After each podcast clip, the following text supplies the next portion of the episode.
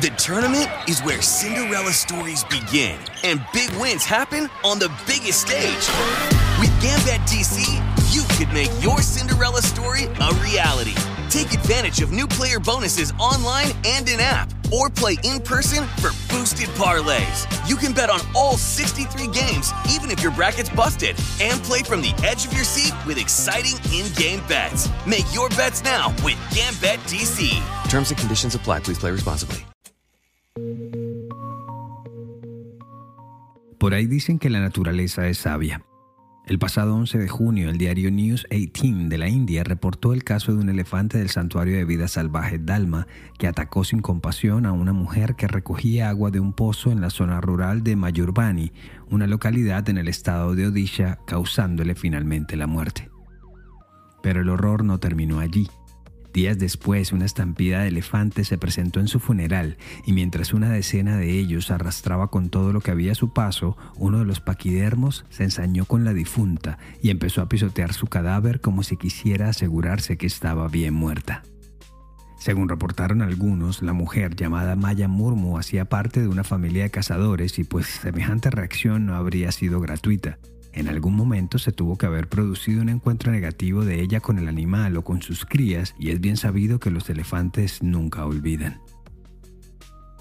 Porque hay padres que son capaces de hacer lo que sea para proteger a sus hijos, así tengan que hacer justicia por sus propias manos. Yo soy Luis Badel y en este episodio de Crímenes Bizarros hablaremos del asesinato de Paola Gallo y todo lo que hizo su padre para dar con el paradero de los responsables.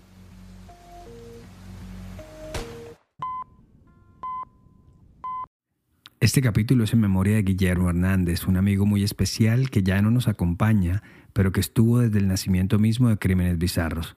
Me ayudó con el montaje del trailer, escuchó los primeros capítulos incluso antes de que fueran publicados y hasta me dio una mano para crear las plantillas gráficas del podcast.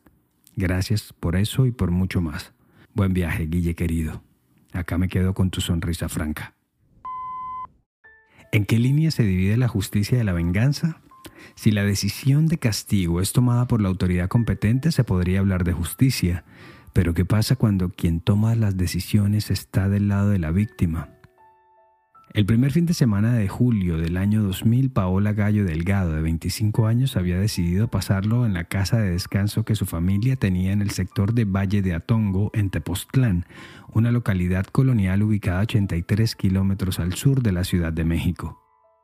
Pero su plan de celebrar que le habían ofrecido su trabajo soñado y que acababa de terminar su tesis de grado para obtener la licenciatura en psicología se vio rápidamente frustrado cuando la noche del sábado 9 de julio tres hombres armados ingresaron a su casa mientras la joven departía en una fiesta con varias de sus amistades. En cuestión de minutos, Paola y sus amigos estaban en la mitad de un salón arrodillados y atados de manos, y mientras uno de los bandidos les apuntaba con una pistola, los otros dos se dedicaron a desvalijar la casa, a rasguñar cualquier objeto de valor en una operación que tardó dos larguísimas horas. Pero su botín no estaba completo. Antes de irse de la casa se llevaron a Paola consigo. Poco después, a las 4 de la madrugada de ese domingo, timbró el teléfono en una residencia de la delegación Tlalpan del Distrito Federal. Aún entre dormido respondió Eduardo Gallo Itello, un empresario hotelero y consultor de contextura gruesa, con cara redonda y barba poblada que tenía cierto aire al actor Bud Spencer. Me llamó una de las amigas de Paola. Me volví loco. No podía ser cierto. Por mi cabeza pasaron 400 ideas en una fracción de segundo. Y entonces pensé, no caigas en el pánico, será uno de esos secuestros express de los que ya hemos oído hablar. Le dijo Eduardo Gallo al periodista John Carlin, quien lo entrevistó para el diario español El País. De ser así, un secuestro express, la joven estaría pronto de vuelta en casa. Al menos esa era la constante en este tipo de raptos. Secuestros rápidos, que no demandan tampoco altas cantidades de dinero y que desafortunadamente al ser tan frecuentes muchas veces no son reportados ante las autoridades. Entonces, lo siguiente era esperar a que los captores se pusieran en contacto con la familia y a que les dijeran el dinero, el monto del dinero que esperaban a cambio para retornar sana y salva a la víctima. Pero la llamada no llegó pronto. Tuvieron que esperar todo el día para que por fin los delincuentes se dignaran a llamar.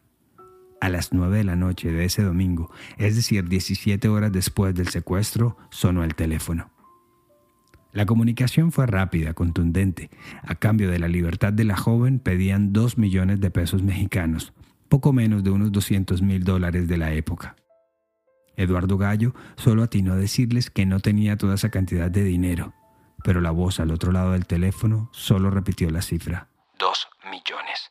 Y colgó. El lunes siguiente no hubo comunicación y solo el martes volvieron a repicar los teléfonos. Primero en la mañana, cuando amenazaron que de no recibir el dinero le harían daño a Paola, y luego en la tarde cuando permitieron que el angustiado padre escuchara que la joven estaba bien de salud. Me dijo que no la habían lastimado, y por supuesto, de acuerdo con las instrucciones de ellos, que tenía que pagar, vender los coches y la casa. Yo solo podía responder, te amo, hija, te amo. Y ella, lo sé, lo sé, yo también te amo, papá. Dile a mi mamá que también la amo. Y ya. Luego se cortó la llamada y esta fue la última vez que el hombre escuchó la voz de su hija. Según un recuento escrito por el periodista Mario Guillermo Guacuja en el portal Diálogos, el angustiado padre, yendo en contra de los pedidos de los maleantes, dio aviso de inmediato a la extinta Policía Federal Preventiva de México. La PFP fue un cuerpo de seguridad creado en 1999 por el entonces presidente Ernesto Cedillo y su intención era trabajar en la prevención del delito y el combate a la delincuencia, ofreciendo un apoyo y un acompañamiento a las víctimas y a las familiares de las víctimas.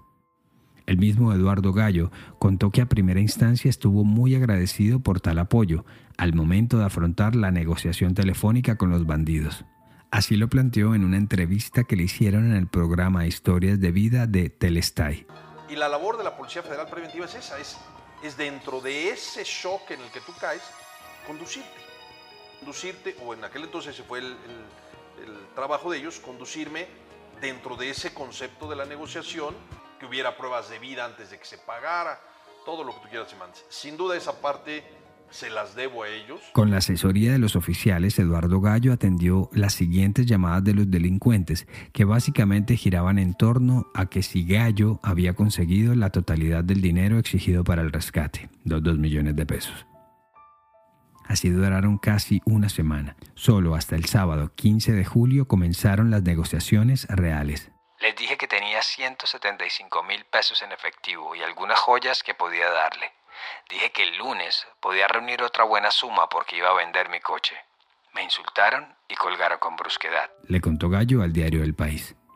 Sin embargo, como si el tiempo se les estuviera acabando o como si ya llevaran mucho tiempo con la secuestrada en su poder, volvieron a llamar de nuevo al rato y preguntaron cuánto dinero más había conseguido, cuánto más les podía pagar.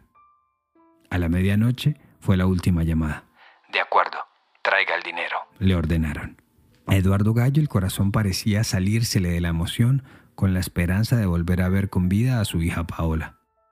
Sobre el punto de la cita no hay mucha información disponible, pero podríamos asumir que fue en alguna de las avenidas que llegan a la ciudad de Cuernavaca, a 25 kilómetros de Tepoztlán y capital del estado de Morelos.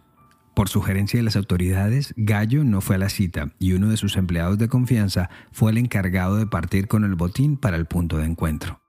Sin embargo, no hubo intercambio. Este empleado dejó la mochila con el dinero en el lugar designado y se regresó pronto para la casa. Bien entrada la noche, a las 4 y 30 de la madrugada los secuestradores llamaron de nuevo y le confirmaron a Gallo que habían recibido el dinero y que en breve soltarían a la joven. Pero no hubo más llamados y así en silencio llegó la mañana, sin más noticias de Paola o de su paradero.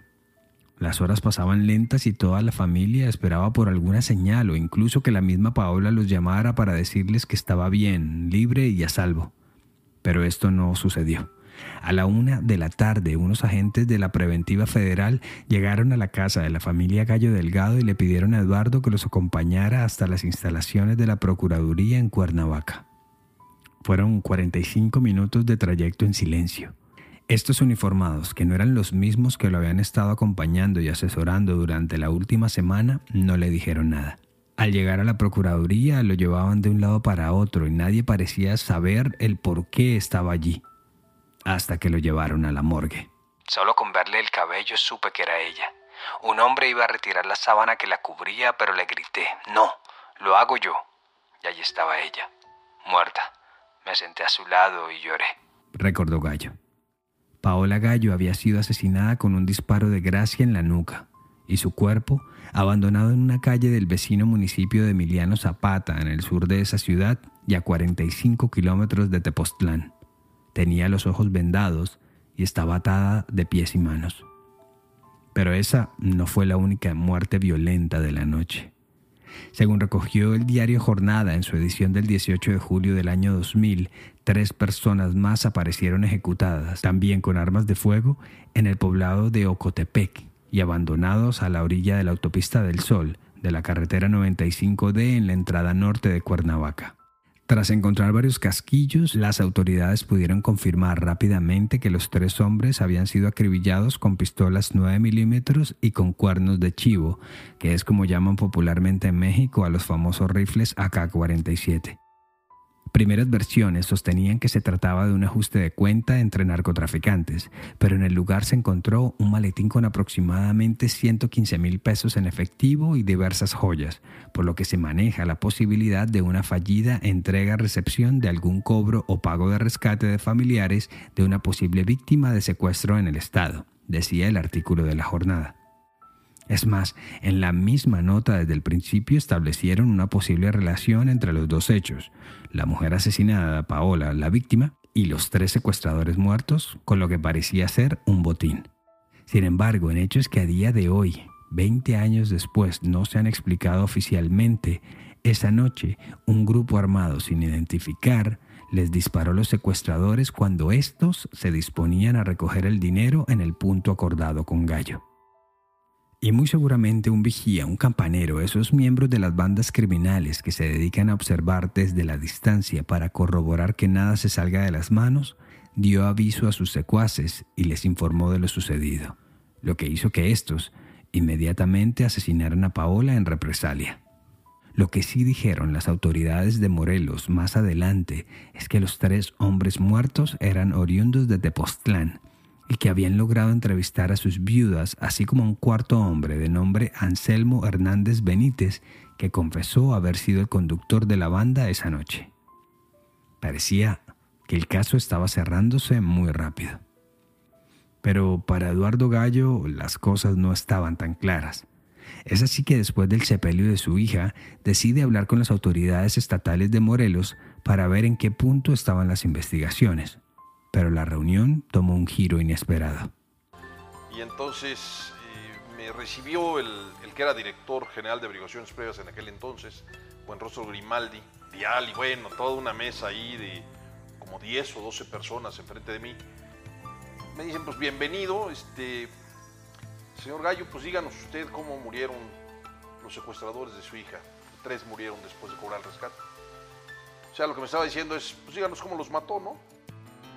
Digo, eh, por respeto al auditorio, evidentemente no digo lo que les contesté, pero les menté la madre, así, tal cual, ¿no? Este, Obviamente todo parecía indicar que Eduardo Gallo dejaba de ser la víctima y se había pasado a la vereda de los victimarios. Fue entonces cuando tuvo una epifanía.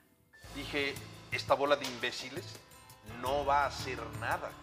Si quiero saber qué sucedió, lo tengo que hacer yo porque ellos no van a hacer nada. Tan pronto salió del despacho, se regresó a su casa en la Ciudad de México y empezó a diseñar su plan para dar con los responsables de la muerte de su hija. Y si había tiempo, también de quienes habían acribillado a sus tres secuestradores. Porque para entonces su honra también había sido mancillada y ya se empezaba a ver a su figura más como la de un padre justiciero que vengó la muerte de su hija que como un hombre adolorido. Pero bueno, hasta cierto punto era entendible y sus motivaciones para buscar venganza eran bastante claras. Yo la búsqueda que hago es con ganas de matarlos, con ganas de molerlos, con ganas de triturarles todos los huesos de, su cuerpo y no matarlos, dejarlos para que el resto de su vida no pudieran caminar, no pudieran empuñar un arma. Según ha contado en varios medios a lo largo de estos años, es que fue la fe y sobre todo las enseñanzas y los valores que les inculcó a Paola desde niña, los mismos que le impedirían, llegado el momento, cometer cualquier locura. Así que decidió que tan pronto los fuera encontrando, los iría entregando a las autoridades competentes. El plan de búsqueda incluyó varias etapas. La primera fue conocer y entrevistar a víctimas y familiares de secuestrados en la zona de Tepoztlán y en otros poblados vecinos. En esas charlas les preguntaba por el modo superandi de sus captores y por detalles como la forma de caminar, el acento, las muletillas al hablar y hasta la ropa y los zapatos que usaban. Con esa información empezó a establecer similitudes entre varios de los casos con lo que le decían los amigos de su hija sobre la noche del secuestro. Por ejemplo, que los hombres llegaban sin vehículos a las casas de sus presas. Una vez allí saltaban la barda y luego de cometer sus fechorías huían en el mismo coche de una de las víctimas. Pudo deducir también que estos hombres llegaban al filo de la madrugada, siempre lucían máscaras, en su caso, en el caso de Paola, eran máscaras de lucha libre, y que no se quedaban más de dos horas en cada lugar. De los otros detalles obtenidos, pudo empezar a organizar a los perpetradores en diferentes grupos, lo que le indicó que eran varias las bandas de secuestradores que estaban azotando a la zona. De igual forma, pudo también descubrir que en varias de las casas o de las haciendas donde se presentaban los secuestros había perros y que muchas veces estos no ladraban, pero no porque los hubieran drogado o algo por el estilo, sino porque el animal parecía reconocerlos, así que no se podía descartar que cercanos a la banda de secuestradores hubiese trabajadores o personal conocido de la familia de la víctima. Luego de tener algunos apodos, nombres y detalles de varios de los miembros de las bandas de secuestradores, la segunda etapa de su plan arrancaba. Y esta incluía hacerse pasar como un paisano, como un vendedor ambulante o como un mendigo para pasear por la zona de influencia de los sospechosos. Uno de esos alias era Apache 2 quien según varias versiones había sido el asesino de Paola. Con su banda de delincuentes se paseaba por las calles del pueblo armado, con total impunidad, sembrando el miedo. Gallo, con su dinero y sus contactos, también pudo hacerse con información un poco más confidencial y pudo determinar ubicaciones de números celulares, casetas telefónicas de las que recibían y hacían llamadas los secuestradores a los familiares y así empezó a ubicarlas en el mapa. En junio de 2001, casi que al cumplirse el primer aniversario del crimen de Paola y tras semanas de seguimiento, Eduardo Gallo y sus dos guardaespaldas llegaron a Tultitlán de Mariano Escobedo, o Tultitlán a secas, un popular sector en el Estado de México perteneciente a la zona metropolitana de la Ciudad de México, tras los pasos de Francisco Zamora Arellano, más conocido como Apache 2. Cuando ya estaba 100% seguro de su ubicación, Gallo le pidió apoyo a las autoridades del estado de Morelos y cuando Apache 2 salía de un edificio de apartamentos, él mismo lo sometió con sus propias manos. Llevaba meses imaginando cómo iba a matar al asesino de mi hija cuando lo tuviera cara a cara. Pero cuando llegó el momento comprendí que matarle no iba a cambiar lo que había ocurrido 11 meses atrás, que lo único que conseguiría sería convertirme en un criminal peor que él. Dijo Gallo. Más adelante, el mismo procurador del estado de Morelos, José Luis Uriostegui, diría que la captura de Zamora Arellano de Apache 2 se debió en gran parte a la investigación adelantada por Eduardo Gallo. En un artículo del diario El Universal del 19 de junio de 2001, que contó un poco cómo fue la comparecencia de Apache 2 ante la justicia, el delincuente explicó que asesinó a Paola por la espalda luego de que uno de sus cómplices, un tal Anselmo, el mismo que mencionamos hace un rato y que hacía de chofar de la banda, le notificó que tres de sus compañeros habían sido acribillados cuando recogían el dinero del rescate. Pero Gallo no se conformó con poner al asesino de Paola tras las rejas. Su nueva misión, entonces, fue la de capturar a toda la banda de secuestradores para eso recorrió montañas, desiertos y siguió sus pistas por otros estados del país como Baja California y Guerrero, además del Estado de México, Morelos y la capital. Así fue que en septiembre de 2001 cayó Antonio Barragán Carrasco, capturado en San Quintín, Baja California, donde trabajaba como recolector de tomates. Mientras que por complicidad fueron encarcelados también Fania Tobar García, Catalino Olivares y la hermana de Apache 2, María Luisa Zamora Arellano, en cuya casa fue donde ocultaron a Paola antes de matarla. Los otros miembros de la banda fueron identificados como los hermanos Gilberto Aguirre Baena, también arrestado, así como su hermano Alejandro y un tal Montes, quien fue el encargado de conseguir las armas. De los últimos dos a día de hoy se desconoce su paradero. Según publicó el diario Proceso, el último integrante de la banda, Rolando Gómez Corona, más conocido como Apache 1, fue detenido por la Agencia Federal de Investigaciones AFI con ayuda del padre de la víctima en Ciudad de México en septiembre del 2002. Durante los dos años de su travesía justiciera, Eduardo Gallo escribió un libro en el que narró en detalle su dolor, su duelo, su investigación y por supuesto su percepción de las autoridades mexicanas, a las que antes había calificado como una bola de imbéciles. Su nombre no podía ser otro. Paola, Historia de un secuestro y de una sociedad corrupta, publicado en julio de 2022 por el grupo editorial Beat. Sin embargo, pese a que los principales responsables estaban en prisión y a que muchos consideraron a Gallo como un verdadero héroe, como uno de esos personajes de las películas que consigue algo de justicia, el caso estuvo lejos de tener un final feliz. Y todo porque siempre existió la sombra de que Eduardo Gallo, sus escoltas y los oficiales que le apoyaban consiguieron su información de formas mm, non santas, por decirlo de alguna manera. Algo así como que aplicando ese adagio maquiavélico de el fin justifica los medios. Varias denuncias presentadas a lo largo de los años en la Liga Mexicana por la Defensa de los Derechos Humanos, LIMED, así lo indican. Una persona que es capaz así tranquilamente de que le presten un avión, dos helicópteros, 16 vehículos y todo el personal para movilizarse, para hacer una diligencia extrajudicial. Una persona que es capaz de poder entrar al penal de Tracholuaya a torturar a las personas. Una de ellas, por ejemplo, es de Antonio Barragán, el capturado en Baja California. En su querella, Barragán aseguró que fue torturado en el Centro de Readaptación Social de Morelos. Durante seis horas me estuvieron torturando física y psicológicamente el particular Eduardo Gallo y el policía Rey David, poniéndome bolsas de plástico en la cabeza y dándome de golpes en todo el cuerpo. Recordó Barragán Carrasco en un comunicado con la LIMED. El 24 de septiembre de 2021, Barragán Carrasco fue ingresado al penal de Atlacholoaya en Morelos. De acuerdo con el certificado médico emitido en Ensenada, Bajo California, desde donde fue trasladado, Antonio Barragán presentaba quemaduras en diferentes partes del cuerpo como resultado de lo que parecían ser choques eléctricos. Pese a esto, las autoridades de Morelos impidieron que se le aplicara el protocolo de Estambul, destinado a detectar la presencia de algún tipo de tortura. Así le contó Barragán a la periodista Guadalupe Lizárraga de Los Angeles Press más detalles de lo sucedido. Pasaron a comprar bolsas primero y me empezaron a, me llevaron a terreno baldío y me, me empezaron a torturar.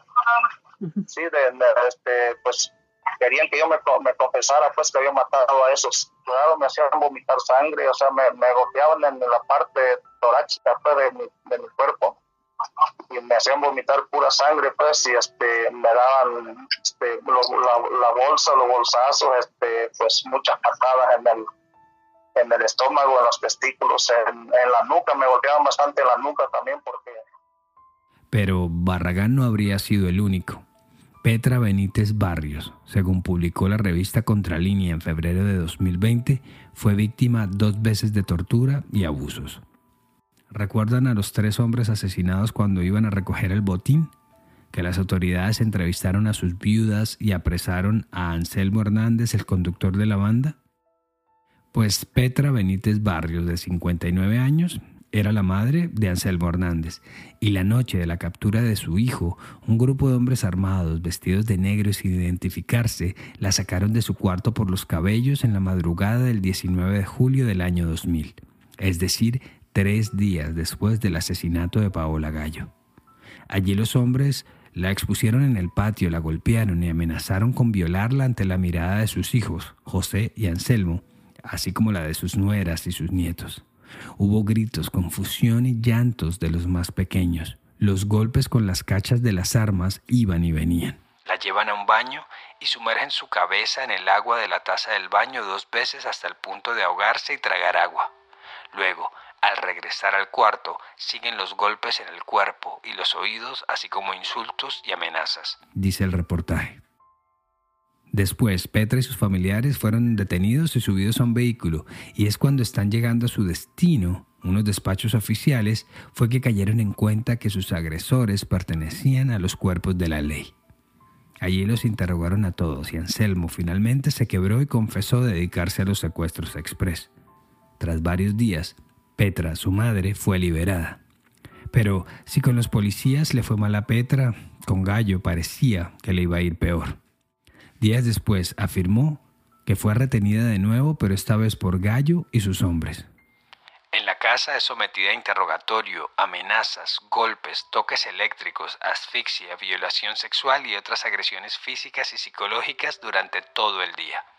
Después de 11 horas, todavía vendada de los ojos, es abandonada en un lugar llamado La Joya. Dice el artículo de la revista Contralínea. La periodista Lizárraga de Los Angeles Press ha hecho un seguimiento a estas denuncias, asegura contar con más pruebas y ha sido una abierta crítica del accionar de Gallo, al que acusa de pasar de víctima a victimario, todo con tal de dar con el paradero de los responsables de la muerte de su hija. Pero sus denuncias no se quedaron solo en él. La periodista también apuntó a que detrás de todo estaba Genaro García Luna, que en ese momento encabezaba la Coordinación de Inteligencia para la Prevención, un departamento dependiente de la Policía Federal Preventiva, y quien aparentemente era el encargado de facilitarle todo tipo de recursos a Gallo para que éste pudiera realizar su cacería. Lo cierto es que Genaro García Luna está preso en los Estados Unidos desde diciembre de 2019 cuando fue arrestado en Dallas acusado por la Fiscalía de Nueva York de aceptar sobornos del cartel de Sinaloa. Pero bueno, eso es otra historia. Y ante la pregunta sobre si se arrepiente o no de todo lo que sucedió, esta es la respuesta de Eduardo Gallo. Yo no sé si mi hija intercedió, pero lo que sí te puedo decir es que no me arrepiento de haber, de haber respetado finalmente su vida. Me arrepiento de que, no sé, de que no haya yo sido más rápido.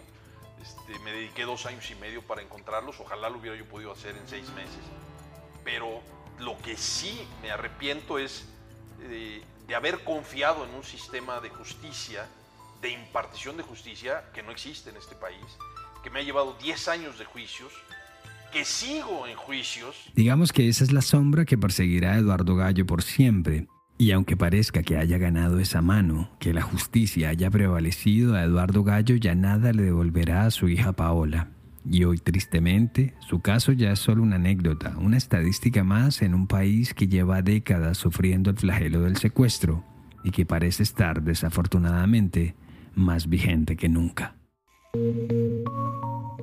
Gracias por llegar al final de esta edición de Crímenes Bizarros, un podcast de Iguana Media. Este episodio fue escrito y producido por mí, Luis Badel. Y ya lo saben, suscríbanse en sus plataformas digitales favoritas y pasen la voz con sus amigos. Cualquier mensaje o sugerencia de temas lo pueden hacer en arroba crímenes bizarros en Instagram o Facebook. Y para mayor información sobre el tema de hoy visita iguanamedia.net. Nos escuchamos a la próxima.